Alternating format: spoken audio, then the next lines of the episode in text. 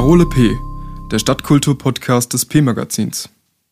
Heute spreche ich mit der Schauspielerin Annabel Möbius über Solidarität und die Rolle des Theaters in dieser Zeit. Danach erzählt die queere Kleinkünstlerin Aurora de Mehl von der Entstehung ihrer Sendung Coronation TV. Außerdem kommt Martina Wabi von der Oettinger Villa zu Wort. Und zum Schluss informiert Philipp Schmidt von der GEW über das Festival Contre le Racisme in Darmstadt. Mein Name ist Samba Gay. Als Musiker und Veranstalter habe ich einen engen Draht zur hiesigen Szene und in diesem Podcast gebe ich euch monatlich Einblicke in das Darmstädter Kulturgeschehen. Solidarität. Was dieser Begriff bedeutet in dieser turbulenten Zeit, das haben sich Annabel Möbius und Nikolai Gonter von der Band Alle werden fallen gefragt. Das Staatstheater Darmstadt hat vor einigen Wochen ein Video auf Facebook veröffentlicht, in dem die beiden dieser Frage auf den Grund gehen. Unterlegt mit einem treibenden Techno-Beat halten die beiden eine flammende Rede. Das Video wurde bereits mehr als 6000 Mal aufgerufen, was für Darmstadt ja quasi viral ist. Die aktuelle Situation bringt uns alle an den Rand. An den Rand des Machbaren. An den Rand des Aushaltbaren. An den Rand des Verstehbaren. Und an den Rand des Vorstellbaren. Keiner weiß, wie lange diese außergewöhnliche Situation noch andauern wird und was uns in den nächsten Monaten erwartet.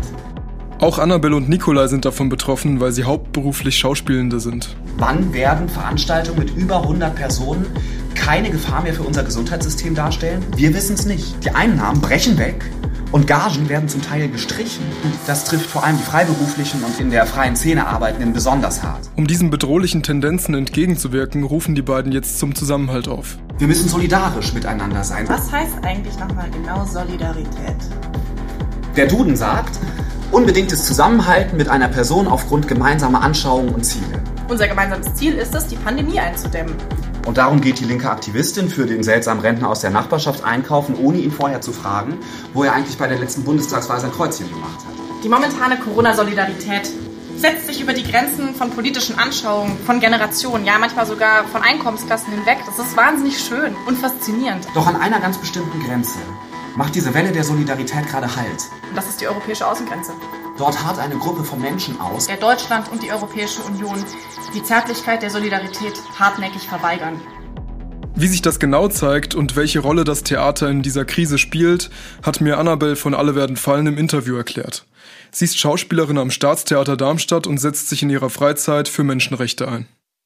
Wie seid ihr jetzt darauf gekommen, so ein Video zu machen? Wir haben uns halt überlegt, okay, was könnte unser Beitrag dazu sein und dachten, gerade in Zeiten, in denen es auch einfach schwer ist, Leute im Real Life sozusagen zu erreichen, ist das eigentlich so voll die super Gelegenheit, ähm, da ein bisschen was von unseren Gedanken und auch von, unserem, von unseren Kämpfen so zu teilen. Und das richtet sich ans Theaterpublikum. Aber es, ich habe gerade das Gefühl, es gucken auch viele verschiedene Leute und es wird viel geteilt bei Facebook gerade. Und Den Eindruck habe ich auch. Ja, und das ist voll schön und ich freue mich über jede und jeden, die das sehen. Also, so haben wir es am Anfang ja auch gesagt. Theaterpublikum und Welt da draußen so ein bisschen. Ihr erklärt in eurem Video, dass die EU und die Bundesregierung beim Thema Flucht an die Grenzen ihrer Solidarität stoßen. Aus welchen Gründen kommt ihr zu der Einschätzung? Also, ich würde das jetzt mal erstmal so sagen, man sieht es. Also, man sieht es ja daran, dass im Moment nicht reagiert wird auf die Forderungen mit diesen Menschen auch solidarisch zu sein, weil die Forderungen gibt es ja von verschiedenen Organisierungen, wie zum Beispiel Medico International oder Mission Lifeline, Pro Asyl, auch von den Ärzten ohne Grenzen und so. Und ich glaube, ähm, das ist einfach sichtbar, dass da kein solidarisches Handeln stattfindet mit den Menschen. Es findet auch für ganz, ganz viele andere Leute, auch in Deutschland oder in den europäischen Staaten, das nicht statt, zum Beispiel für Obdachlose, gibt es auch wenig Solidarität von staatlicher Seite. Von Bürger, also sozusagen von zivilgesellschaftlicher Seite glaube ich schon viel, aber ähm, nicht von der staatlichen Seite. Und auch, auch innerhalb von Deutschland ist es schwierig für Menschen, die keinen deutschen Pass haben, die zum Teil in irgendwelchen ähm, Sammelunterkünften sitzen. Ähm, Sinti und Roma gibt es wenig Solidarität für Menschen, die sozusagen krass marginalisiert sind und eben halt oft auf der Straße leben. Aber wir haben uns in dem Video so ein bisschen fokussiert, weil wir genau, einfach nicht ein halbstündiges Video machen wollten, sondern ein fünfminütiges. Und deswegen haben wir uns so ein bisschen auf das eine Thema, wo die Solidarität fehlt, aber die fehlt noch an vielen anderen Ecken, wollte ich damit nur sagen. Das Land, in dem wir leben, gibt sich ja als sehr menschenfreundlich und sehr human. Und es ist ja auch richtig und wichtig, dass es das tut. Aber eine linke Kritik hinterfragt ja genau dieses Bild von, ist das wirklich the very best version we can be, so, weißt du, was ich meine? Und ich glaube, die Antwort ist nein. Und das ist einfach total schmerzhaft und angreifend und das macht die Leute aggressiv. Was mich so voll, wo ich so voll vor der Wand stehe, ist so, dass ich denke, was ist der fucking Grund, ehrlich gesagt? Warum werden die Menschen, die nach Europa kommen, nicht nach Europa gelassen? Es gibt so keine richtig vernünftige Begründung dafür. Also es ist ja nicht so, dass es für die Menschen keine Beschäftigung gäbe in Deutschland. Es gibt Arbeitsplätze und auch die Geburtenrate in Deutschland ist jetzt nicht so hoch dass, hoch, dass wir jetzt davon ausgehen können, dass wir nicht in einigen Jahrzehnten eine komplett überalterte Gesellschaft haben. Ne? Also das sind ja einfach Fakten, die ja eigentlich sogar in einem kapitalistischen Sinne dafür sprechen würden, Zuwanderung zu fördern. Aber da kommt das Problem mit dem Rassismus und so, ne? Du sagst es. Dann ist die einzige Antwort, die ich darauf geben kann, so hart das ist, der einzige Grund, warum die Menschen nicht hier sind, ist Rassismus. Das ist richtig, richtig traurig. Mich macht das auch einfach wahnsinnig wütend. Ja. Ich lese mal kurz ein Zitat vor aus dem Video. Also, und darum geht die linke Aktivistin für den seltsamen Rentner aus der Nachbarschaft einkaufen, ohne ihn vorher zu fragen, wo er eigentlich bei der letzten Bundestagswahl sein Kreuzchen gemacht hat. Äh, denkst du, dass diese Solidarität auch umgekehrt funktionieren würde? Also, dass der seltsame Rentner für die linke Aktivistin einkaufen würde, wenn diese gefährdet wäre und nicht er? Also, davon würde ich einfach nicht ausgehen. Nee, denke ich nicht. Weil, ja, also die sogenannte Hufeisentheorie, ich weiß nicht, wem die bekannt ist, das ist so kurz gefasst, ähm, so eine bescheuerte Idee davon, dass das extreme linke politische Lager und das extreme rechte politische Lager, ich extrem jetzt immer in Anführungsstrichen, am Ende doch irgendwie das Gleiche ist, also wie die beiden Enden von einem Hufeisen sich berühren und das ist einfach totaler Quatsch. Ähm, das ist nicht so. Die Weltbilder und Vorstellungen widersprechen sich ganz extrem und genau, eine rechte Ideologie schließt eben mit ein, dass Menschen verlieren, damit andere Menschen gewinnen können und braucht auch diese behauptete Ungleichwertigkeit von Menschen, um überhaupt zu funktionieren. Und genau, dass Menschen da verlieren, das wird damit gerechtfertigt, dass sie eben weniger wert sind. Und das ist ähm, ein großer Gegensatz zu einer linken Utopie. Denn die wirklich linke Gesellschaftskritik und die wirklich linke Utopie geht ja erstmal ganz grundlegend und total simpel davon aus zu sagen, alle Menschen sind gleich und deswegen verdienen auch alle Menschen das Gleiche. Und allen steht das Gleiche zu und allen sollte es gut gehen. Deswegen kann man das einfach nicht gleichsetzen. Nee. und gleichzeitig glaube ich auch, dass das, und das spüre ich auch im Alltag, dass ich als linke Aktivistin, die ich bin, ähm, die ich bestimmte Positionen vertrete und bestimmte Dinge kritisiere in dieser Gesellschaft, ähm, für viele Menschen einen, totale, einen totalen Angriff darstelle auf ihre Vorstellung von Humanität. Ähm, das versuchen wir in unserem Video ja auch so ein bisschen zu thematisieren. Dieses, wir sind Deutschland, wir verteidigen die Menschenrechte. Aha, okay. Not sure about that. Ist nicht so richtig das, was ich gerade sehe, zum Beispiel an den europäischen Außengrenzen. Und genau, ich glaube, diese Forderung nach einem radikal humanen Wandel unserer Gesellschaft, und zwar weltweit, stellt einfach ziemlich einen Angriff dar auf viele Leute, die finden, dass sie das eigentlich schon alles ganz gut machen. Und ich finde, es reicht irgendwie nicht so wie wir das im Moment machen. Und damit schließe ich mich ja auch mit ein. Also die Kritik geht ja auch immer an einen selber. Genau. Und ich finde ein gutes Beispiel dafür, wenn du sagst, meinst du, der, wo auch immer er sein Kreuz gemacht hat, Rentner hilft auch der linken Aktivistin, falls sie gefährdet ist. Ähm, wir sehen das ja zum Beispiel bei Fridays for Future. Da ist eine junge Generation, sehr junge Leute, die bitten, um Hilfe bitten und wirklich eine, eine ähm, eine Forderung stellen, aber auch wirklich eine große Bitte aussprechen, zu sagen, lasst uns heute so handeln, dass wir in 50 Jahren, in 100 Jahren auf dieser Welt noch leben können. Weil ihr werdet nicht mehr da sein, alte Generation, und wir werden den Scheiß ausbaden müssen. Und ich meine, wie darauf reagiert wird, brauche ich dir ja nicht erzählen. Das sieht man ja. Also so, man kann schon sagen, diese Leute werden bekämpft. Und zumindest wird ihren Forderungen nicht nachgegeben. Ist die Arbeit von KünstlerInnen systemrelevant? Systemerhaltend, systemrelevant ähm, ist Kunst meistens nicht im kapitalistischen Sinne und das ist ja eigentlich auch eine große Chance, dass sie sehr oft eben nicht als Ware wirklich funktioniert, Oft tut sie das auch, natürlich. Aber in einem Kunst ist systemrelevant in einem progressiven, also in einem fortschrittlichen oder einem emanzipatorischen, also einem auf die Freiheit sich zubewegenden Sinne. Und das glaube ich total. Und ich glaube, dass zum Beispiel Theater, das kann ich jetzt irgendwie vom Theater sagen, weil ich mich da sehr viel aufhalte und schon lange mit beschäftige, wenn die Theater der Ort wären, der sie sein könnten oder sollten, vielleicht auch manchmal schon sind, dann gehören sie, glaube ich, schon zur kritischen Infrastruktur. Dass die Gesellschaft sich in der Auseinandersetzung und im Schaffen von Kunst und in der Auseinandersetzung mit Kunst selbst kritisch hinterfragt und reflektiert und sich selbst begegnet. Und ich glaube, das ist gerade in einer Zeit, in der ähm, autoritäre, also Rufe nach autoritären Lösungen und nach mehr Durchgreifen des Staates lauter werden und im Kommen sind, das Theater eine große Rolle dabei spielt oder dabei spielen sollte und könnte, den faschistischen Tendenzen mitten in unserer Gesellschaft und in uns drin, in jedem von uns und jeder von uns zu begegnen und sich damit auseinanderzusetzen und die zu entdecken. Und ich rede nicht von irgendeinem rechten Rand oder so, sondern ich glaube wirklich in jeder Bürgerin und jedem Bürger. Und ähm, ich glaube, dass das Theater der Ort dafür ist. Und in dem Sinne wahnsinnig wichtig für den Antifaschismus. Ja, wie wirkt sich die Corona-Krise auf das Theater aus? Wir sind ja einfach ein physisches Medium. Also Theater funktioniert halt nicht über den Laptop. Also man kann sich irgendwelche Inszenierungen angucken, die aufgezeichnet wurden und man kann Lesungen machen und man kann auch Sachen streamen und das ist alles super und voll wichtig, dass man irgendwie präsent bleibt und so. Ich will das gar nicht krass kritisieren, aber ich finde es einfach nur auch wichtig, sich bewusst zu machen, dass das Theater per Definition einfach ein Medium ist, was von live lebt. Ich glaube, es ist irgendwie vernünftig, auch über so Alternativen nachzudenken. Ich meine, weil es ist ja nun mal so, wie es ist kann man ja so blöd finden, wie man will, aber Corona ist einfach real. Ja, Corona ist real. Äh, danke für das Interview. Sehr gerne. Und dir noch einen schönen Tag auf jeden Fall. Das wünsche ich dir auch. So, bevor es gleich weitergeht mit der Kleinkunstqueen Aurora de Mehl, hören wir noch den Song Beton von Alle werden fallen.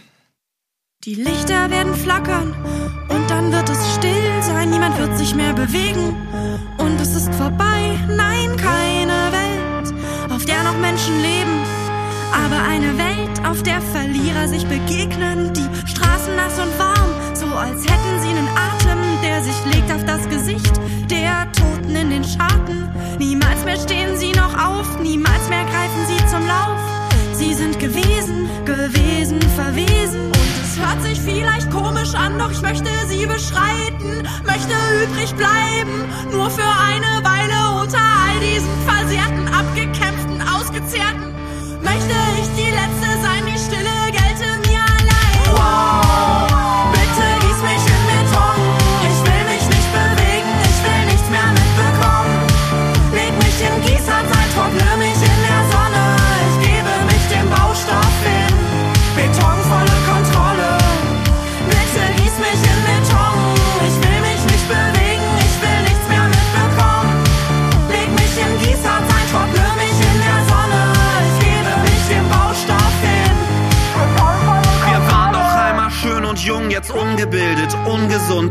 Werdegang ein Wunderpunkt, es reicht nicht mal für Untergrund. Wir hängen nur rum, der Bildschirm gibt mir blaues Licht. Ich scroll den Newsfeed durch und warte darauf, dass ein Krieg ausbricht. Onkel Donald, das war knapp, doch ist es wieder nicht passiert.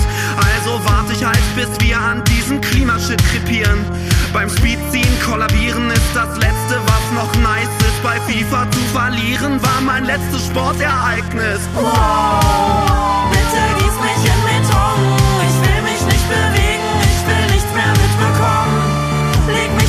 mich in Gießerzeit, trockne mich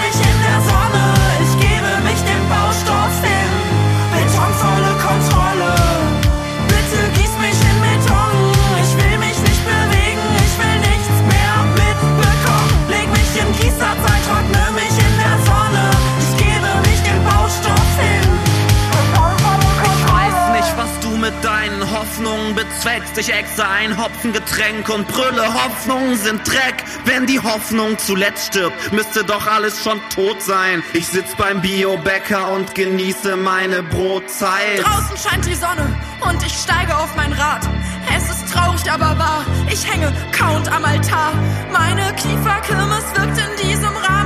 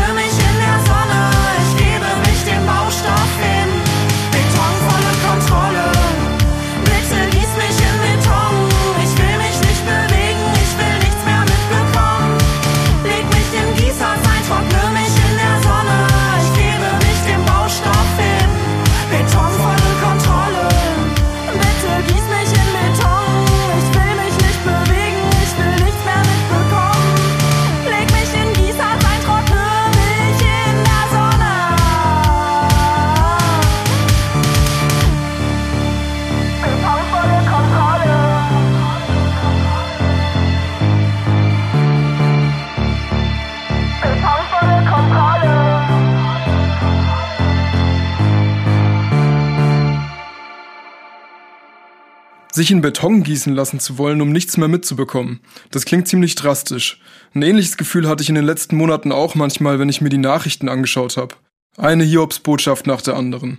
Aber zum Glück gibt es Menschen wie Aurora de Mehl, die mit ihrer Unterhaltung dafür sorgen, dass man für ein paar Minuten mal vergessen kann, wie viel schlimme Dinge gerade passieren. Normalerweise verdient die queere Kleinkünstlerin ihr Geld mit Stadtführungen und mit schrillen Live-Auftritten, unter anderem im Kikeriki-Theater.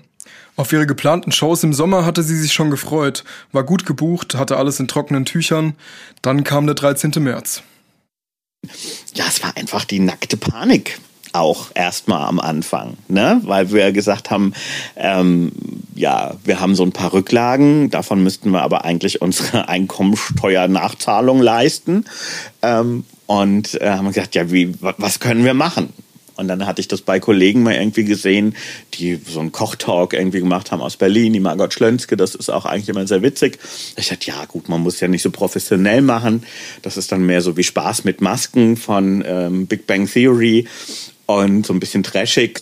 Ich dachte, ja, das machen wir einfach. Und dann hatten wir das im Wohnzimmer angefangen, weil wir natürlich dann auch irgendwie Panik hatten, dass ähm, es eine Ausgangssperre wie in Spanien oder in Italien oder in Frankreich gibt, wo man die Wohnung nicht mehr verlassen kann und haben unser ganzes, die ganze Garderobe hier in unsere Privatwohnung evakuiert.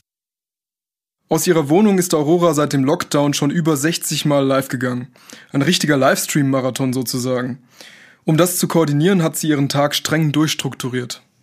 Es fängt morgens an, dass ich die Kommentare vom Vorabend lese beim Early Morning Tea. Dann kommt die Recherche und da sind schon mal zwei Stunden rum. Dann mittags noch so ein bisschen äh, auch nochmal recherchieren und Moderation so ein bisschen mal Notizen machen.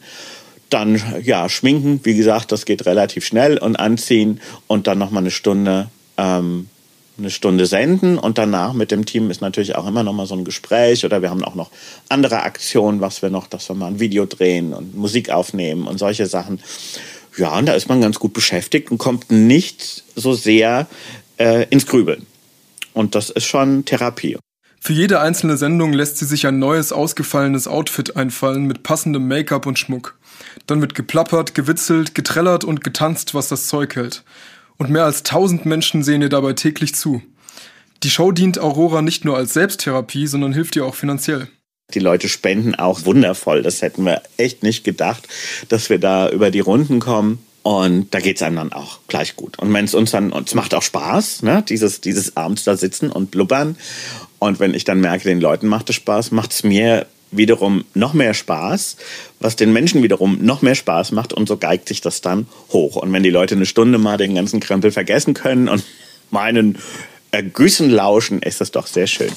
Aurora weiß die Szene in Darmstadt zu schätzen. Sie ist in der Stadt geboren und fühlt sich hier immer noch wohl.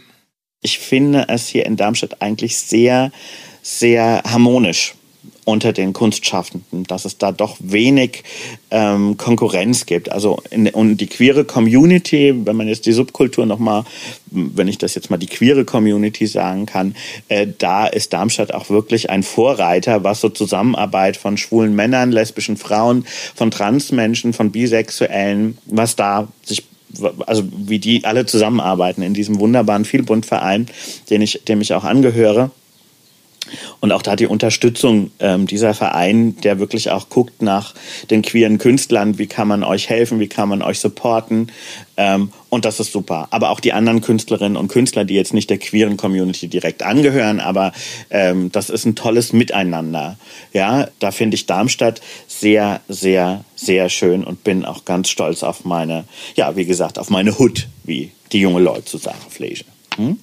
Trotz der Krise findet sie, dass wir es in unserer Hut doch ziemlich gut haben. Wir dürfen raus, wir dürfen spazieren gehen mit Abstand, äh, wir dürfen einkaufen gehen, äh, der, die Post kommt, das Wasser kommt aus der Wand, der Strom kommt aus der Wand, die Polizei steht an der Ecke, der Müll wird abgeholt.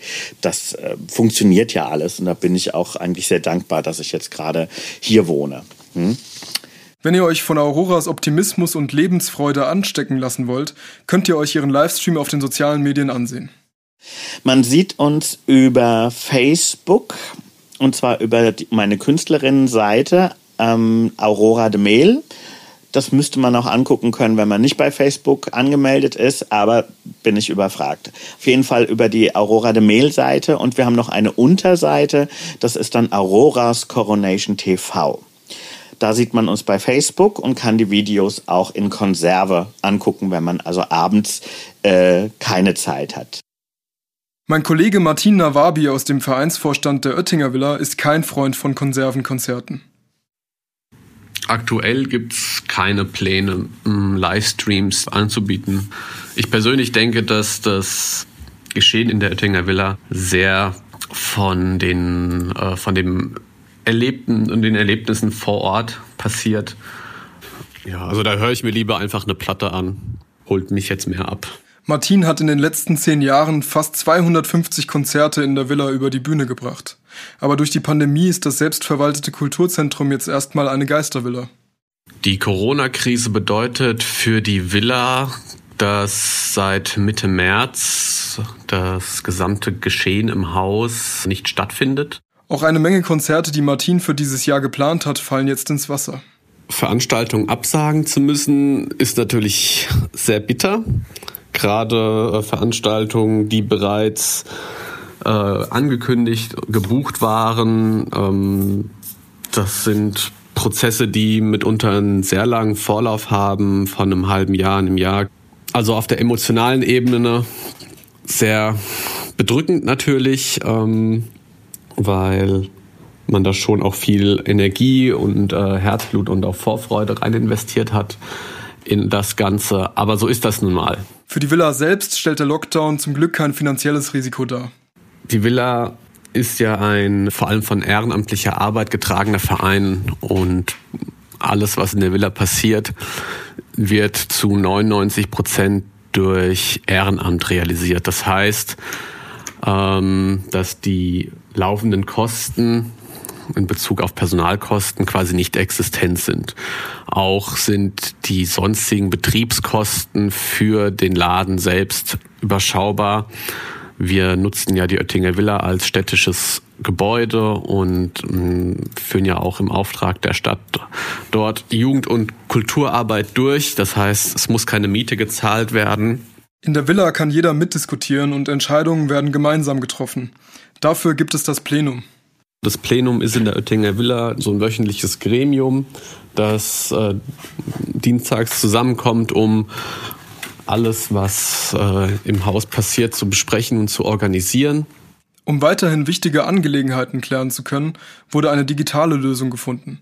Das Plenum findet jetzt äh, online statt als kleines Webmeeting, aber in verkürzter Form und auch nicht mehr wöchentlich, so dass man halt Dringendes und Nötiges ähm, dennoch bearbeiten kann, ähm, was halt anfällt.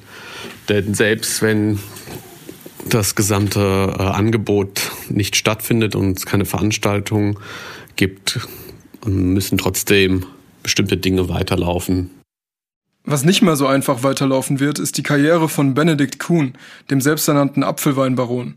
Er ist der Gründer der Apfelweinmarke Bamble with Care, die in Darmstadt nicht unbeliebt ist. Am Jahrestag der Befreiung durch die Alliierten hat er auf Instagram behauptet, der 8. Mai sei kein Tag der Befreiung. Danach ist es zu einem heftigen Shitstorm gekommen. Doch dass der Bamble with Care Gründer einen Rechtsdrall haben könnte, ist eigentlich schon vorher kein Geheimnis gewesen. Er ist den Social-Media-Profilen von einigen Rechtsextremen gefolgt und hatte auf seiner Pinterest-Seite Fotos von Nazi-Propagandaplakaten gespeichert, inklusive Hakenkreuzen. Kurz nach dem Vorfall hat ihn das Darmstädter Echo zur Rede gestellt. Anstatt sich zu entschuldigen, hat er die Gelegenheit genutzt, seine Behauptungen um den 8. Mai zu relativieren. Er stehe weiterhin hinter dieser Aussage und habe damit nichts Schlimmes bezwecken wollen. Die Kälterei Krämer, die den Apfelwein für Bamble with Care herstellt, hat nicht lange gefackelt, sich von dieser Aussage zu distanzieren und hat die Zusammenarbeit mit ihm sofort beendet. Alle Lizenz- und Vermarktungsrechte sind von Krämer übernommen worden. Der Apfelweinbaron Benedikt Kuhn verdient also keinen Cent mehr an Bamble with Care. Wenn ihr selbst ein Zeichen gegen Rechtsextremismus setzen wollt, habt ihr dazu in der dritten Juniwoche die Gelegenheit.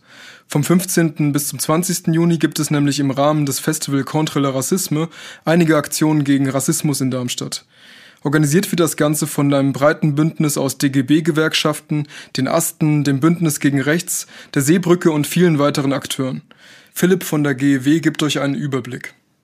Konkret äh, haben wir drei Webinare geplant äh, vom Bündnis Aufstehen gegen Rechts. Die machen Argumentationstraining gegen Rechts. Oftmals ist es auch so, dass Menschen, die sich zwar als antirassistisch bezeichnen, halt eben nicht sagen, wenn gerade eine rassistische Äußerung stattfindet.